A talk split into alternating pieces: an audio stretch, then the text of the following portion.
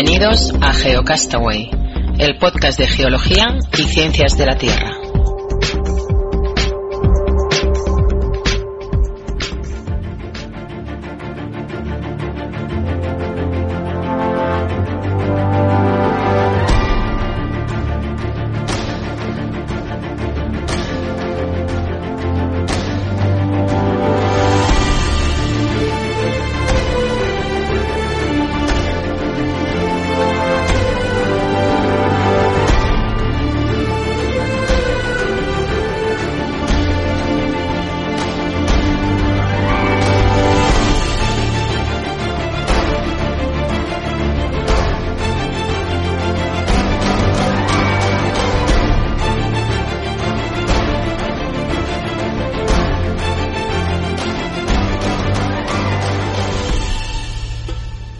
Tal, geonáufragos? Bienvenidos nuevamente. Hoy quiero presentaros, os voy a poner una charla que se celebró en un workshop, en un taller de trabajo eh, en Buenos Aires en septiembre del 2012 y del que tuve suerte de ser invitado y poder participar concretamente en el Disaster Risk Management in Latin America and the Caribbean. Y la charla de hoy va a versar sobre la red, que es la red de estudios sociales en prevención de desastres en América Latina. Y vais a escuchar a varias gente importante hablar sobre el tema. Alan Label, Sálvano Briceño, Virginia Jiménez y Omar Darío Cardona también. Pues vais a oír hablar de, de esta red que tantos productos y tantos artículos y tanto ha dado a la gestión del riesgo en América Latina y en el mundo entero. Os dejo sin más con la charla. Bueno, continuamos en esta sesión entonces. Solo queda eh, esta presentación de, de la red y eh, un espacio para preguntas de de parte de ustedes para un poquito iniciar la discusión en este tema de los datos. Sin embargo, queríamos, bueno, comentar un poco sobre la red de estudios sociales en prevención de desastres en América Latina. Eh, esa idea que comenzó en Puerto Limón, en Costa Rica, en el año 1992. Este año justo estamos cumpliendo 20 años de esa, de esa iniciativa y la red fue fundamentalmente un grupo de 16 personas interesadas en ese momento en la perspectiva social de los desastres, en qué ocurría desde el punto de vista social. En un momento en que, por supuesto, esa investigación o ese tema estaba dominado totalmente por las ciencias naturales y la eh, visión un poco fisicalista del, del, problema, centrado en las amenazas, en la amenaza, en el problema de la amenaza sísmica, en el problema de la amenaza eh, hidrometeorológica, etcétera. Y lo que trataba la red en ese momento, ese grupo de personas inicialmente, fue tratar de dar ese enfoque un poco distinto sobre la temática. Por supuesto, el desarrollo de idea en esos 20 años eh, han llevado desde aquellas ideas iniciales eh, de trabajar sobre el tema de que los desastres no son naturales. Trabajamos también sobre la vulnerabilidad y la construcción social del riesgo. Eh, dimos paso a través de diferentes discusiones al tema de la importancia de los pequeños y medianos desastres y en base a ello se diseñó Desinventar, que se utiliza Ah, en América Latina, en prácticamente todos los países y en algunas regiones de incluso de Asia. Em, trabajamos también en su momento en la relación intrínseca entre riesgo, ambiente y desarrollo y dimos muchísimas discusiones sobre el tema, se, se, ha escrito em, también ampliamente sobre eso, el tema de las amenazas socionaturales y sobre todo ese desarrollo nos ha llevado un poco a la actual noción de la gestión del riesgo.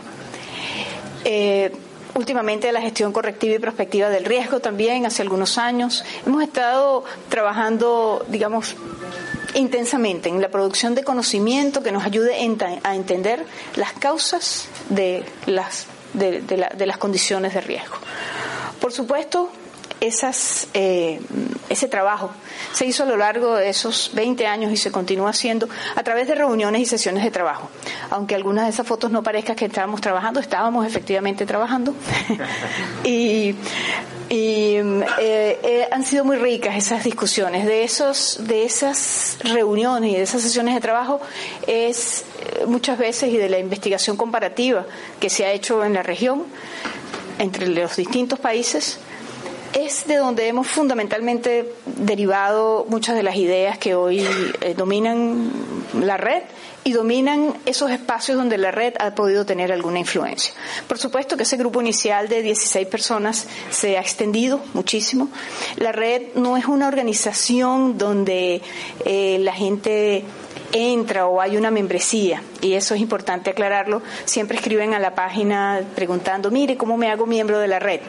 Pero en realidad la red no la red es un es un pensamiento es un espacio de discusión es una es justamente eso una red de iniciativas que están en la región trabajando en, eh, en un aspecto fundamental de las de las condiciones de riesgo y es las causas desde el punto de vista social. En eso centramos las investigaciones.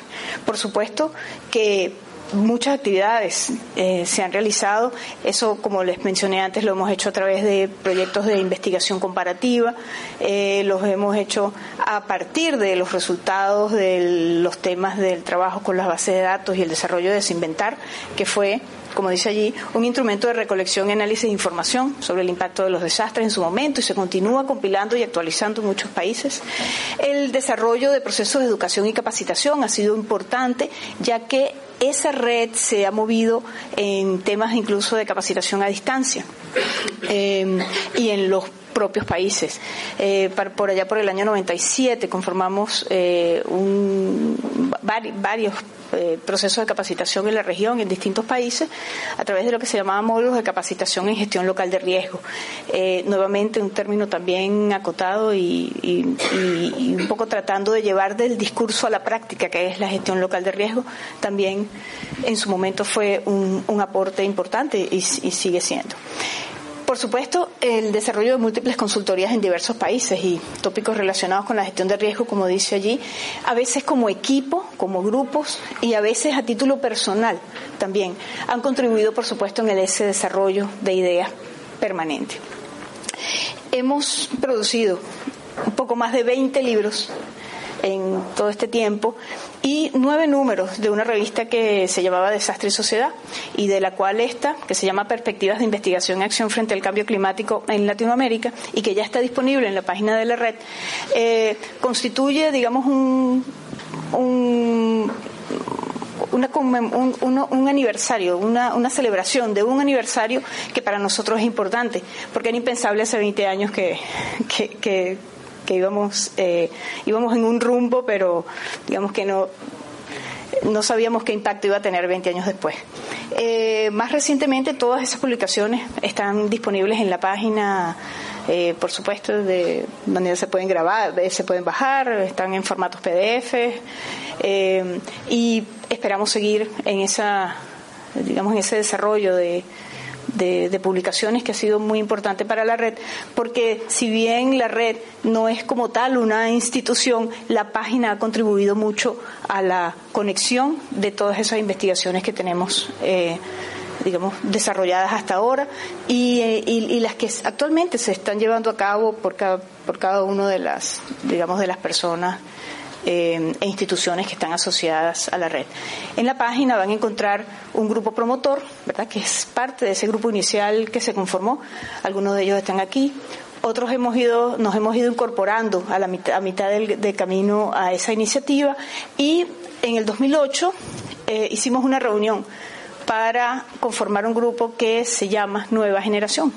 Y en esa nueva generación, pues básicamente los, las personas asociadas a los investigadores que originalmente estaban en la red, pues nos sentábamos, discutimos una nueva agenda de, investigación eh, que debemos decir casi que era la misma que hace 20 años eh, en términos de, del impulso que se debe dar al tema de la gestión de riesgo aún hoy, porque si bien la red ha penetrado en pensamiento a muchas de las instituciones actualmente en América Latina y hay un discurso sobre la gestión de riesgo, muchas veces ese discurso en la práctica se traduce nuevamente en preparativos de emergencia. Y tenemos que entender que esto no es un cambio de etiqueta, que lo que se llamaba antes atención de desastres o emergencias es hoy gestión de riesgo. La noción de gestión de riesgo hoy es distinta porque va a las causas. Eso no deja de lado el tema de las emergencias, por supuesto, y los preparativos, que son importantes para la cotidianidad. Pero es importantísimo trabajar en las causas, en los actores, en las condiciones de riesgo, en lo que en la cotidianidad del desarrollo vamos construyendo como problemática del, del riesgo. Eh, esa, por supuesto, que es un complejo grupo de actores, ¿verdad? Actores institucionales, eh, actores que tienen que ver con los preparativos para la respuesta, actores políticos, los actores técnicos, parte de los que tenemos reunidos acá hoy. Y nuestra preocupación eh, siempre ha sido tratar, uno, esa vinculación de actores, porque nosotros, muchos de, de las personas, muchas de las personas que estamos en esta iniciativa, para llamarlo de alguna manera, a la red. Somos en nuestros propios países funcionarios públicos, somos eh, consultores, somos eh, docentes, somos investigadores. En nuestros propios países promovemos este, la, digamos, la, noción de la gestión de riesgo como un elemento que tiene que incidir en esa cotidianidad del desarrollo. Eh, tenemos una página que es la página www.desenredando.org Allí están todas las publicaciones, ahí eh, se pueden comunicar con nosotros a través de la página. Como les digo, recientemente hemos cumplido 20 años y yo quería darle brevemente la palabra a Alan para que un poco eh, conversara sobre algunas de las investigaciones que, que hemos tenido en estos 20 años.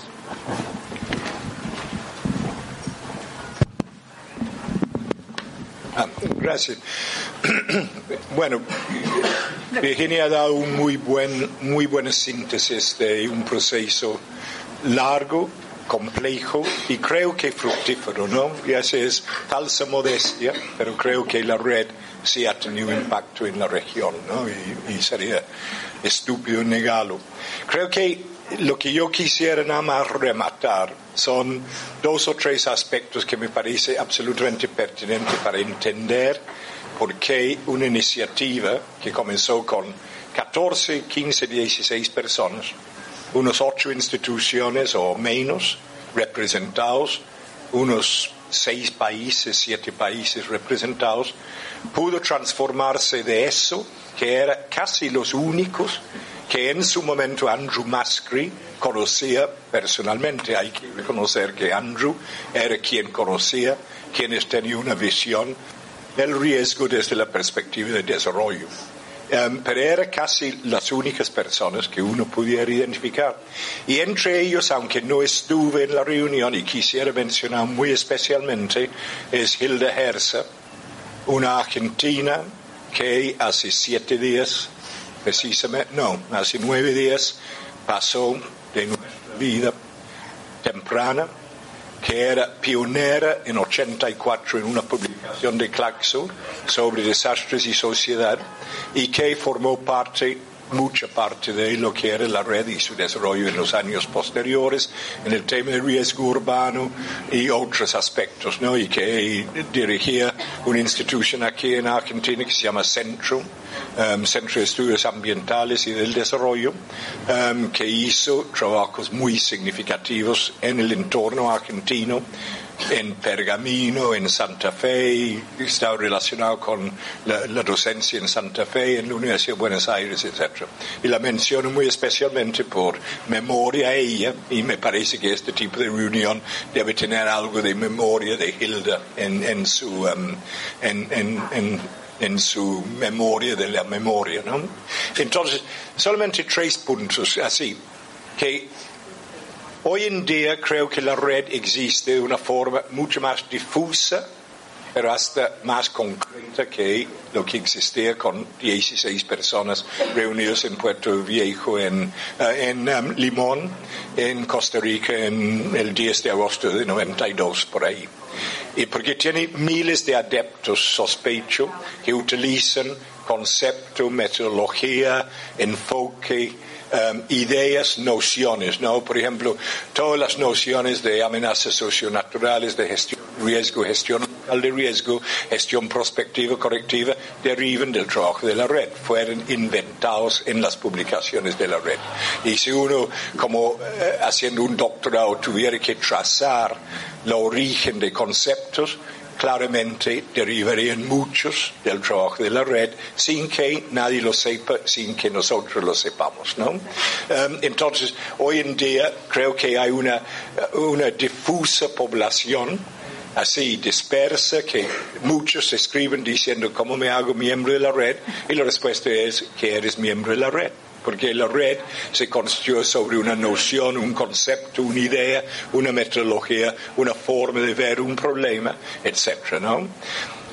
Fue exitoso también porque tenía una clara idea de dónde quería ir desde el principio. En los 16 que asistían a la reunión en Limón, había esa mezcla que no era planeado, sucedía porque uno sabía o los que lo incitaron sabían que este es un tema que derivaba de problemas no resueltos del desarrollo. No era un problema físico, no era un problema um, tecnocrático, no era un problema estructural, era un problema que derivaba de falsas pretensiones no logradas o pretensiones no logradas del desarrollo, desequilibrio, desigualdad, etc. Y entonces en la reunión hubo una mezcla y sigue siendo lo que tipifica la red es la mezcla, como tú mencionaste, de gente de ONGs, gente de, bueno, Omar Darío era en ese momento director del sistema en Colombia, un sistema innovador en el tema de riesgo en América Latina en 92, que fue creado en 89, el 89, sí. Pero había académicos puros como yo o Virginia García, um, etc. Y había ONGs y había practicantes en un sentido más amplio. Tenía la ventaja de una clara dirección y un claro plan, ruta de acción que fue elaborado en el segundo documento de izquierda-derecha, um, que era la agenda de investigación, que como dijo Virginia, cambió muy poco en 2008, seguían vigentes los temas identificados como temas globales, etc. Y fue exitoso porque sí podía articular iniciativas existentes, sumar nuevas iniciativas sobre ellos, ir incorporando poco a poco nuevas personas que se relacionaban. Y si la membresía de la red se determinaba de alguna forma era precisamente porque la gente que se asociaba y utilizaba el título del red, la red atrás de su nombre de alguna forma, era porque participaron directamente en proyectos, no era una membresía que uno pagaba y se hacía miembro porque se hacía miembro, se hacía miembro en comillas precisamente por identificación con un método, con un concepto, con un trabajo, ¿no? Entonces, las investigaciones creo que están todos captados en las publicaciones. Aquí tenemos uh, izquierda abajo es el, el, la introducción a la gestión local de riesgo en América Latina que se hizo en 98, ese documento por Linda Silbert. El último, penúltimo que publicamos es la que es de izquierda a derecha, que es un proyecto del IAI sobre cambio global, que la señora decida ayer de ASDI habló de su interés en, en cambio global, y así sucesivamente una serie de temas que hoy en día siguen ten, teniendo vigencia, uh, mucha vigencia en la región. Entonces, ahí. Virginia, ¿puedo decir una palabrita rápido? Claro, rápido. Para sola, solamente para completar eh, lo que Alan dijo que eh, es importante eh, tener en cuenta también, la red ha influenciado en todas las regiones del mundo el tema de riesgo de desastre. Y yo he sido uno de los beneficiarios en mi función cuando fui director de la estrategia que más aprovechó esos conocimientos para integrarlos en todos los trabajos que hicimos, desde que se hizo el trabajo de Living with Risk, eh, luego los Global Assessment Reports, etcétera, la preparación de Hyogo todo el proceso a nivel global y en las otras regiones, en Asia y en África en particular, han tenido una influencia notable de la experiencia de la red, de los expertos de la red, de modo que es importante, eh, a mí me cuesta decir esto en otras regiones, porque cada vez que lo menciono me dicen, ah, pero tú eres latinoamericano, entonces estás promoviendo tu región. Y, lamentablemente, eh, es decir, eh, nadie es profeta en su propia tierra, pero falta conciencia de eso, de que es un proceso que por eso debemos continuar y apoyar y fortalecer para que eh, siga teniendo la influencia en la región y en otras partes. Todo lo que se ha hecho en Asia y en África en materia de investigación en riesgo de desastres, que todavía no es suficiente, obviamente tampoco lo es ni siquiera en la región de América Latina, pero todo lo poco que se ha hecho se ha hecho con influencia de eh, la experiencia de la red. Gracias. Gracias, Arturo. Eh, sí, solamente unos comentarios adicionales. Es que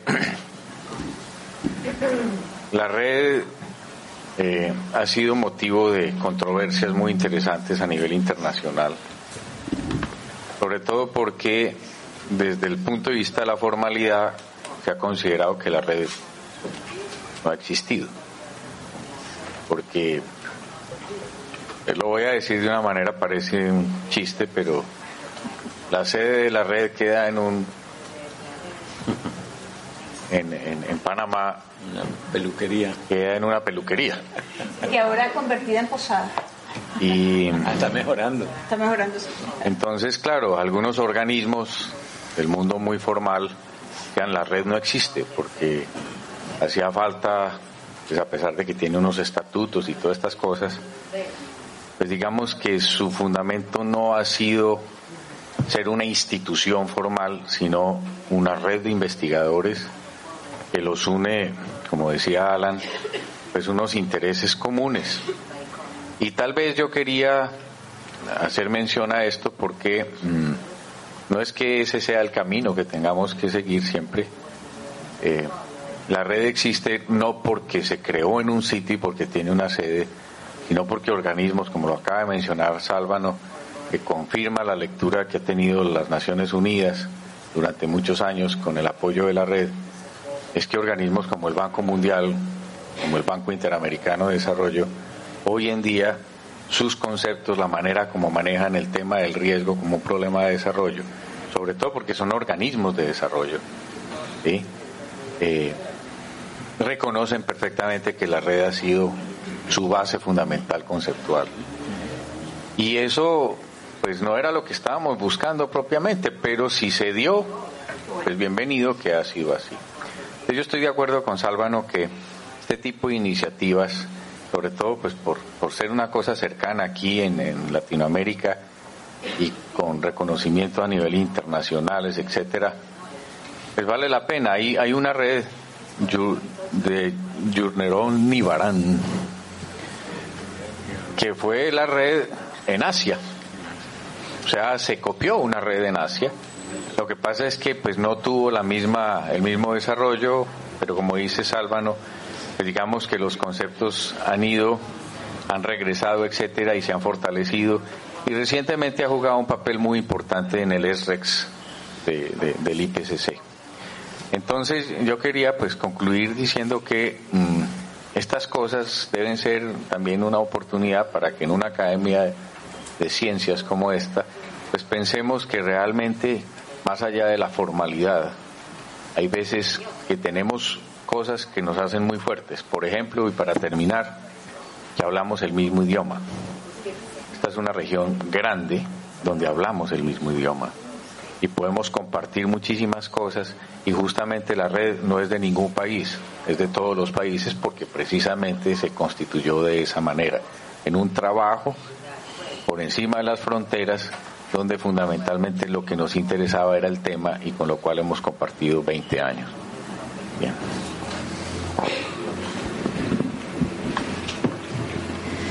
Eh, bueno, eh, también está en parte de los que hemos eh, de, esa nueva generación está acá Fernando Briones, está Alonso Brenes por allí, está Lizardo Narváez, pues mucha gente, y como comentábamos hace un rato, y lo han comentado Alan y Omar, eh, muchas de las personas que llevan el pensamiento de la red y estos conceptos de la red son de la red. Entonces, la red sigue siendo una alternativa abierta de interacción. Y para terminar, pues ese, ese trabajo de articulación de, con nuestras instituciones, con nuestros países, con las investigaciones que hacemos, pues está a disposición de toda la región para continuar en ese, en ese esfuerzo. Muchísimas gracias.